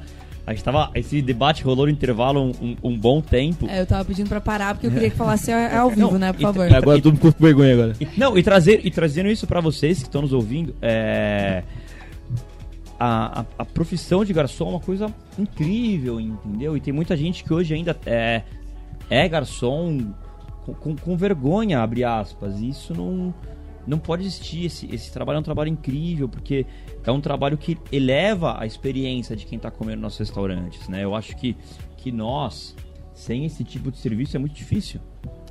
Né? É muito, é muito complicado, porque como eles, de- eles dependem da gente para uma comida maneira, a gente depende deles para uma entrega incrível, para uma experiência incrível. Foi o que o Dudu, o Caio e o Felipe falaram. É, falar não da boqueta é muito fácil. É. Né? Mas quem tá frente a frente, olhando no olho do cliente, tem que ter um jogo de cintura um pouco. É, o, o que eu acho firme. que pega pra mim, que eu acho que é uma mensagem legal de ficar, e aí eu, eu vivo muito isso, assim. É, Trazendo de novo o que ele falou, é, o trabalho da, da, da, da sala é acolhimento. Isso é o ponto passivo. E aí o cara que chega, ele quer, ele quer carinho, ele quer atenção, ele quer que você chame ele pelo nome, que você já busca cadeirinha pro filho dele, Ele quer se sentir já faça. valorizado. Mas aí que entra também o perigo, que é não cruzar a linha. Então, assim, liberdade é um lance muito complicado. Intimidade. Porque, assim, eu tenho que ser querido, eu tenho que chamar o cara pelo nome, Sim. eu tenho que perguntar se ele tá bem. Mas, Mas, eu tô cara, servindo. Eu não posso perguntar como é que o time dele foi ontem. Sim, você intimidade. entende? É um nível É, de intimidade que não pode. Eu não, Não, posso me perder Sim, num é caminho que- pra daqui um pouco a gente tá falando de política na Aham. mesa. E isso é algo que eu vivo e vejo.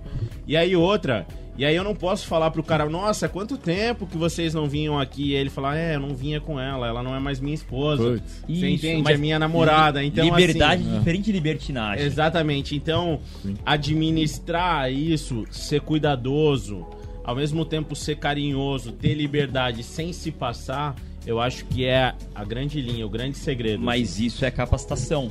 Você tem que capacitar, você tem que. Sensibilidade é um negócio muito complicado. Tem que fazer um curso de psico- psicologia também, É, os eu, garçom acho, eu agora. acho que a Mas vivência... identificar os clientes. eu acho que Mas é o que o Dudu falou no é intervalo. muito Tem garçom que tá fazendo curso Sim, de oratória. Sim, lógico. É. Mas Cara, eu eu acho tô que. no restaurante, às vezes, aí eu, eu tô observando, eu tenho, eu tenho uma figura bem icônica lá. É um, é um cara muito mais velho, um cara muito querido, todo mundo adora ele. Mas aí eu tô no restaurante, de repente eu tô sentado, eu vejo o cliente chamar ele assim, aí o cara. O senhor quer alguma bebida? Não. É, deixa eu te fazer uma pergunta. Mas você vai votar no Ciro ou não vai? Então quer dizer, cara, os caras se perderam em algum momento daquele carinho, daquela atenção que Essência, ele deu, né? eles se perderam, você entende? Eles começaram a falar sobre política, sobre futebol, sobre como foi. Então eu acho que esse é o cuidado que o cara tem que ter, entendeu? Ó, tem um Totalmente, comentário ser carinhoso, live. ser cuidadoso, mas não cruzar a linha. Só vou ressaltar aqui o comentário da live. Tem uma moça falando aqui, ó. Eu, por exemplo, não gosto muito de atendimento por tablet. Que o cliente faz sozinho o pedido ali. E o garçom ou garçonete só entrega o prato. E aí, qual o que esse- parecer de vocês? Esse foi um dos males da pandemia na forma do atendimento, né? Porque não, pra não ter o contato, era É. o tablet O ou QR Code, o QR meu Deus. Code. Cara, Nossa. o QR Code do celular é... E é- aí eu foi. acho que tem acabou modelos de- substituindo, né? É, Depende do tem modelos de negócio lógico. funcionam muito bem, Sim, muito bem. Mas depende todo local que o tablet é o melhor. A Se for uma hamburgueria é, ali, sei lá, uma eu, coisa eu mais assim, pro é, modelo de negócio que entrega experiência, você acaba deixando meio impessoal. Sim, não, Exatamente. Você deixa impessoal. Mas Mas cabe pra alguns, alguns modelos de negócio. negócio mais Mas aí rápido, o empresário que tá ouvindo a gente agora nesse momento, e aí a gente tem que, tem que colocar, eu acho isso, trazer pra mesa, Que é o seguinte, às vezes esse tablet está custando para ele dois, três funcionários a menos na folha de pagamento Com no final. certeza. E Mas o cara o que está retorno- passando por um processo de reconstrução, isso é importante. E aí a gente volta a falar, é modelo de negócio. Pô, traz pro meu negócio, pro negócio do Gabriel, que é um negócio intimista, funciona. o cara quer um carinho, quer uma atenção, não funciona. funciona. Mas depende funciona. do negócio, negocinho engessadinho, fechadinho. Lógico. Acho que vai que vai, vai, né? Teve vai fácil, gente que vai descobriu fácil, que o negócio funcionaria melhor com aham. tablet. E a do gente tem, tem exemplos até de grandes franquias hoje que funcionam somente pro tablet, né? Que tem um modelo de negócio incrível, que fazem filas para serem atendidos por um tablet. E temos modelos de negócio que, se você colocar um tablet, tirar uma pessoa, como o modelo do, do, do Gabriel, que não vão funcionar. É um modelo mais intimista, que vai, vai, vai deixar impessoal. Sim. Então, bate na tecla do que a gente falou sobre delivery. É, cada um fazendo o que se propõe a fazer muito bem. Eu vou me propor atender com tablet e atender com um atendimento mais engessado, abre aspas, ou Express, mais rápido, mais Isso. fácil. Pelo Mais tablet, clean, ou não. Ou eu vou fazer esse atendimento que a gente está batendo aqui, um atendimento mais intimista, mais humano, mais junto com, com alguém, com uma pessoa É, ali. mas aí entra naquela pauta que a gente falou também sobre vender experiência, né? Eu acho que a pessoa que quer vender experiência, ela não vai robotizar o negócio. Então, Tami, mas depende muito da experiência que a pessoa tá buscando. O momento. Pode ser que eu. Mas hoje eu acho que é aquilo que o Dudu falou, uma cara. experiência robótica. Tô meio mal-humorado, né? Não Acho quero que falar aquilo com que ninguém, né? Eu só quero chegar e comer. Melhor experiência. Não, eu o Dudu tava- falou no primeiro Hoje eu bloco. tava com- conversando com o Dimitri e ele tem um bar, é, uma hamburgueria na frente da faculdade. O pessoal tem 25 minutos pra comer e voltar pra sala. Sim. Tem que ser O rápido. atendimento Eles não dele, querem conversar. É, a, a experiência dele é tu pegar o teu lanche o mais rápido possível, ter aquele tempo no ambiente agradável e voltar pra sala. E ele não deixa de estar oferecendo uma Cara, experiência, né? É, É. o momento Depende da experiência que o seu A experiência que ele tá buscando. precisa. Sim, A experiência totalmente. Tá- é, totalmente, a necessidade é aquela. Se a gente quiser botar um menu mais longo, que ele vai precisar de 40 minutos, ele vai começar a ficar ansioso, porque ele tem que voltar, tá perdendo aula. Não que o universitário não Mate aula, né? Não mate. mate aula. Quem Mas- nunca, né? Quem, Quem nunca, nunca? Quem nunca? Mas então tem muito da, da experiência, a gente não pode engessar os Depende. negócios. Esse É, mesmo cara que sai da aula correndo pra pegar um sanduba super rápido é o cara que sai no final de semana com a namorada pra buscar uma experiência muito mais intimista. Então depende do mood, depende do sentimento do cara né? no, Do no horário, dia. sim. E, a- e aí vai, vai, vai de nós saber atender essa pessoa. Né? É, saber oferecer o que ela quer naquele momento. Aí, eu acho que esse é o grande segredo da restauração do, do AIB, de onde a gente tá. O que, eu, o que eu acho mais engraçado falando sobre atendimento, assim, no UVA a gente tem um atendimento muito, vamos dizer, informal, um atendimento despojado, assim, vamos dizer, sabe? Mas tem todo, todo o processo tal, de atendimento e tudo mais. E, e é engraçado que, assim, ela falou sobre a questão de, dos clientes chamarem o garçom pelo nome, sabe? Eu acho que isso é um primeiro passo para um baita atendimento. Pô, o cara, o, gar, o cliente saber o nome do garçom, pô, isso é um nível de intimidade, assim, num serviço, velho, que é já top já, já começa bem. E daí, pô, eu vejo, de vez em quando eu vou dar uma passeadinha no salão ali, pô, eu vejo cliente, velho, abraçando os caras, velho, abraçando assim, mano, ó, pô, abraçando assim, pô, trocando ideia, falando sobre a mesmo, vida. exatamente. Pô, é o, é o Pará, é o cara lá, é o Pará é, o- é um deles, né?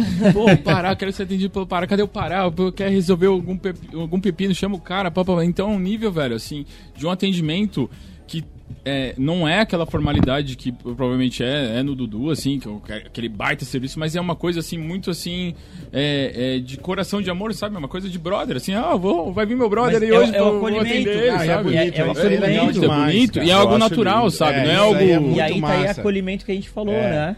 Às vezes, E não, às vezes o cara sai realmente pra alguém ouvir ele, né? E o garçom acaba virando Não, tão muito íntimo da, da que. história do balcão de bar, de, de- tem música sertaneja que Aham. a, a, Dói. filha, assim, que se dói. sobre o Garçom nessa vez É. Então tem muita.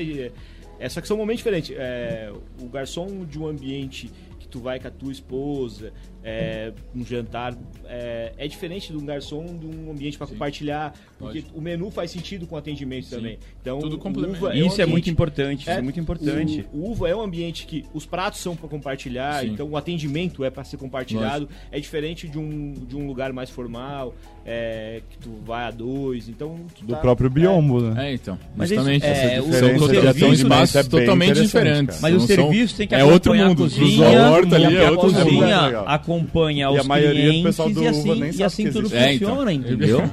que isso, é... o- o- a cozinha... a- o- lógico, todo restaurante está lá por conta da cozinha, por conta da comida, né? Então, mas agora, desculpa interromper. Olha só, a gente passou dois blocos e a gente falou. E no final, cara, a gente virou coadjuvante, porque a gente tá contando toda uma cena de várias coisas que estão acontecendo. Falando dos garçons ainda, aí, né, velho? Sim, não, não, e aí de repente, pô, o Ga- o Gabriel tá triste, que nunca ganhou o abraço daquele cliente, tá todo dia cozinhando pro cara e o garçom tá sendo abraçado, você entende? O cara tá dando um abraço e tá botando um dinheirinho na, Sim, na caixinha sim. dele. Pensei, Não divide, não divide com a cozinha ainda, hein, velho? Ah, não ó, divide com a ó, cozinha. mas exper- experiência própria. Abre a cozinha, nego. Não, é Abre a aberta, cozinha. é aberta. Aberta, é A aberta. parte do bio, é, que são dois restaurantes, né? A parte do biombo de trás é aberta. Eu, eu, eu abri a cozinha, sirvo Mas não é, não no, é um no ciúmes, balcão. não é um ciúmes. É, é, é que Não, de, fa- não, eu sei de disso. fato sei, é que, é é. que eu não sou um cara que vou muito no salão, sabe? E tipo assim, eu, eu gostaria de ter uma relação. É que o uva também é difícil ter essa pessoalidade com o cliente, E porque os caras estão. uma, uma, Já estão uma parada sobre isso, do chefe ir no salão, Os né? caras não querem nem saber de É, comida, às vezes, velho. Existem muitos chefes hoje que só querem saber de colocar a doma e ficar no salão andando e não, não, não sabe o que tá acontecendo na cozinha. Ai, que gato. Tem muito. Nossa, tem muito. Isso aí fica pro próximo. Pro próximo. Tem muito. Pra Como tem muito chefe que Fama- tem... é, eu chamo o famoso chefe cheiroso. É isso. É esse aí mesmo. Deu um abraço, tá com cheirinho de fumaça, entendeu? tá Gordura aquele escorrendo de, de cebola. Você viu a testa avental do suada, cara, tá já super testa limpo, suada, tá super limpo, tá super Dia que dá vergonha de ir no salão. Tem dia que... Como tem dia que eu não saio do salão de jeito nenhum. Falo, não, eu não vou sair desse jeito, pelo amor de Deus. Teimoso de tomate foi uma no meu merda. peito, sabe? Não dá pra sair. Cara, eu fico muito feliz porque vocês mostram experiências reais, pessoas reais e é isso que a gente vivencia dentro da cozinha, né? Mas infelizmente a gente chegou no último bloco, acabou o programa. que pena. eu que só queria pena. complementar uma coisa. Eu acho que a cozinha é, é, é, é quase que uma, uma prévia da vida real, velho. Porque a cozinha, exatamente tudo esse, todas essas coisas que a gente falou aqui, é o que acontece no dia a dia. É o que acontece, é essas, esses, essas tretas, esses rolê com o garçom, essa coisa de, de amor, de fazer o rango bem feito. Ao mesmo tempo É, que tá é a amando, vida, tá odiando, é a tá vida. tudo bem, Isso né? aí, a cozinha, velho, re- é- retrata no- o nosso dia a dia da vida, de quem não é Então, cozinheiro, e- de quem é, de quem também Com vai vocês, ser. Gabriel Lispector. Não, mas E é aquele, verdade, não, e, é verdade. e aquele último. e aquele último comentário. Gostaria, baita, baita, baita Cara, comparação. eles chegaram Baita super né? sérios, falando muito sério, e agora É o já café. tá rolando até... É o café, é o café, bom café. dia, né? Bom dia. Se você pensar, pra, pra, pra, pra parar de falar também, que eu já falei muito, o cozinhar é, é um- é um ato de amor, tu tá alimentando uma pessoa, entendeu? Então, assim, é, tudo que eu tenho na minha vida hoje é graças à cozinha, graças à comida. Então, eu respeito muito a minha comida, eu, eu entrego muito, acredito que vocês também, então, é, acredito não, tenho certeza que vocês também. Então, o, o cozinhar é um ato de amar as outras pessoas. Tu tá alimentando aquela pessoa, tu tá dando o, o, o de comer pra ela, né? Então, fora o prazer, fora isso, rola todo esse ato, todo esse sentimento na comida. E eu acho que quem, quem se destaca hoje de, de cozinheiros, de, de pessoas do, do setor, são pessoas que acreditam e pessoas que colocam realmente o amor na comida e acreditam naquilo que estão fazendo e querem, e querem transmitir esse sentimento pra quem come, né? Eu acho que Eu essa, vou aproveitar essa é essa, tua pegada. mensagem motivacional aí, top, né? Gabriel Lispector, agora Giovanni Lispector aí. Eu vou pedir pra vocês deixarem uma mensagem final aí pra todo mundo, né? E, cara, mais uma vez agradecer a presença de vocês. É, Ontem foi um dia muito cansativo, hoje foi um dia muito cansativo e ah, dali pra frente, na vida do cozinheiro é uma vida cansativa, né? Mas é muito gratificante ter vocês aqui no programa. De verdade, pra mim é uma honra muito grande, porque eu sempre falo que eu sou muito pequenininha. E graças a Deus aqui na nossa região tem um reconhecimento muito grande. E estar compartilhando experiências com vocês que são gigantes é realmente uma honra gigante assim mesmo. Então, pedir para vocês deixarem a mensagem final, agradecer mais uma vez de coração aí pela disponibilidade de vocês e espero em breve a gente estar trocando oportunidade. Eu vou me Fazer comprometer. estágio lá no Uva. Com certeza, lá no Dudu e tudo. Vocês quiserem, eu vou em todos Vai ó. São Paulo, vai pra São Paulo. Acho que é um Fechou prazer te receber em São fechou. Paulo. Vamos lá, começar pelo Capela que tá lá na pontinha lá. Bom, gente, queria agradecer, Tami, todo o pessoal daqui. É, queria fazer um pedido. O Raiz está começando aqui em Lages. É, e nós vamos levar a Serra Catarinense, Santa Catarina para outros lugares. Então eu peço para todo mundo que se junte com a gente, acredite nesse propósito, acredite nos produtores, no produto, nos chefes. E vamos junto, vamos. Mês que vem a gente tá em Camboriú, a gente vai estar ano que vem em Raiz São Paulo. E vamos levar todo mundo, todos os produtores e o pessoal de- daqui de lá também. Aí, ó, Obrigado. fechou. Os primeiros que participaram vão participar sempre, né? Com favor. certeza. Tem que participar, né? Pô, Tami, primeiro, primeiramente agradecer você pelo convite. Pô, que honra, que prazer estar aqui com você, com os colegas de mesa, né? Eu tenho uma paixão incrível pelo rádio, porque meu pai é radialista, então Aí, ó, olha aí, ó, que legal. tá fazendo rádio pra Eu mim. percebi. Tá fazendo rádio pra mim, é incrível, né? Essa Eu gosto locutor, muito. né, velho? É, e ele falou pra caramba, né? Então agora tá tudo explicado. tá Fala explicado. bem, então, eu tenho uma paixão pelo rádio incrível. Venho de família, meu avô é era radialista, meu pai é radialista. Poxa, então, que legal. Ficou o convite aí quando quiser voltar, então. Pô, né? adoro o rádio, agradecer vocês, aos ouvintes, a todo mundo que ouve a gente, aos colegas de mesa. É, falar que o, o que vocês têm feito aqui em Santa Catarina de valorização dos produtos locais, da terra, do nosso chão, que eu, que eu falo nosso chão com propriedade porque eu sou brasileiro também, sou daqui, é incrível e eu queria ver muito isso em outras cidades, outros terroirs aqui do, do Brasil. É, participar desse congresso para mim, fui convidado pelo Frank, pelo Vitor. Pô, uma honra gigante estar aqui com vocês, é uma honra gigante. Agradeço vocês, colegas, a você, Tami. E um grande abraço para os ouvintes que estão nos ouvindo aqui também. Puta prazer. Muito obrigada. Dudu Poerner. E, ah, interrompendo cara- Dudu.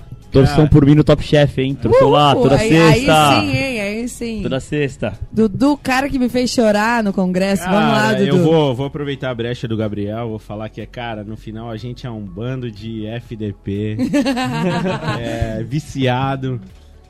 Mas, cara, tem uma parada muito louca da cozinha, que é o seguinte, o cozinheiro aprendeu a encontrar prazer, a encontrar felicidade na felicidade do outro.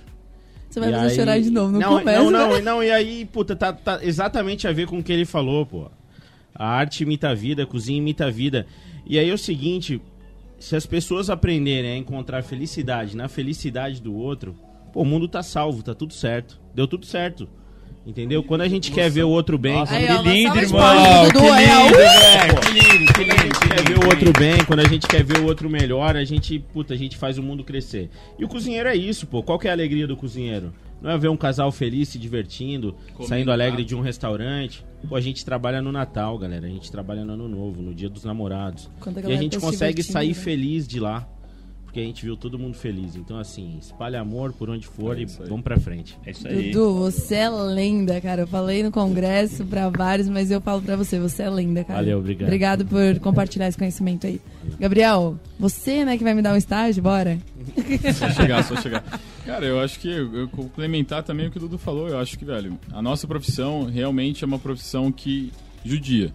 Judia da nossa vida. E, velho, é uma escolha de vida. Hoje em dia, pô, se eu fazer outra coisa da vida, eu não vou saber o que eu vou fazer mais. Acabou já, já era. Então, tipo assim, você cozinha o resto da vida. E é uma profissão que cansa. Que cansa, pô, é difícil, mas não tô aqui pra falar sobre isso. Tô, falando pra, tô aqui pra falar justamente o que o Dudu falou. É muito gratificante, sabe? É muito gratificante a gente ter essa, essa visão. Eu gosto muito de ficar ali na boqueta enxergando quando o prato chega na mesa e o cliente dá a primeira garfada ali, pô, vê aquela reação de, pô, pô, tá bom, tá bom. Aquele Você vê que o assim, cara com a boca sabe, cheia, pô, e cara. ele conversa, Oh, ele fala com a mina dele, pô, não, mas sei lá, o que, que tem aqui, bababá, daí queria saber, daí depois vai na cozinha ali, vai na boqueta, fala, linda. pô, eu quero saber, pô, o que, que, que, que tem aí, sabe? Quem que é o chefe, quero, quero pô, parabenizar. Isso é, isso é muito gratificante e é o que acho que faz com que a gente tenha força, assim, todo dia pra, pra aguentar essa, essa pauleira que é trabalhar na cozinha, sabe? Porque realmente, velho, não é fácil, sabe? Não tô aqui chorando as pitangas, mas é, é- realmente é uma coisa que contrabalanceia esse lado. Não é fácil, mas é gratificante, né? Sim, total. Sem e, mais. pô, eu sou eternamente grato, pô. E tá aqui é maior prazer também falando sobre. Cozinheiro gosta muito de falar sobre cozinha. Cozinheiro sempre gosta de. O rolê de é, tomar uma breja no boteco e falar sobre o quê? Sobre cozinha. E, pô, é uma, é, é uma, é uma satisfação estar aqui na rádio falando sobre cozinha pra galera que não é cozinheiro, sabe? Pra entender um pouco mais essa dinâmica do nosso dia a dia, sabe? Que muita gente não tem a menor noção do que é uma cozinha, não sabe absolutamente nada. Acha que o prato chega ali e, e caiu do céu, sabe? Uma coisa assim. Então é importante também pra gente divulgar o que o nosso papel como cozinheiro, da galera entender o que é o nosso mundo, sabe? Então, pô, é uma satisfação muito grande isso aqui. Show, Gabriel. Valeu. Obrigado por esse compartilhamento Grande. aí. Tu também é um baita profissional e é uma honra gigante ter você aqui. Fechou. Ricardo Felipe, né? Felipe, vamos lá. Eu sou o menos experiente dessa mesa aqui. Não, E- sou eu, tudo bom? Não, pior que não. Eu, a minha história com a gastronomia é bem recente. Eu tinha outra profissão até bem pouco tempo atrás. Eu trabalhei com engenharia e fiz algumas obras bacanas. E não fiz nenhum ensino tradicional, então fui meio que na raça, meio no autodidata. E esse evento aí, de ontem e hoje, está sendo a minha maior experiência gastronômica. Então até fico meio emocionado de falar, mas obrigado por toda a experiência que vocês estão me proporcionando aí nesse final de semana e obrigado por tudo. Valeu. Valeu. É um prazer estar com você, irmão. Massa, massa. É, mano, é isso aí. Com vocês, com vocês. Gigante. Bruna, quer dar uma palavrinha aí, agradecer a galera que eu sei que. Né? Então, galera, eu só queria agra- agradecer. É, eu sempre fui uma entusiasta aqui em Lages.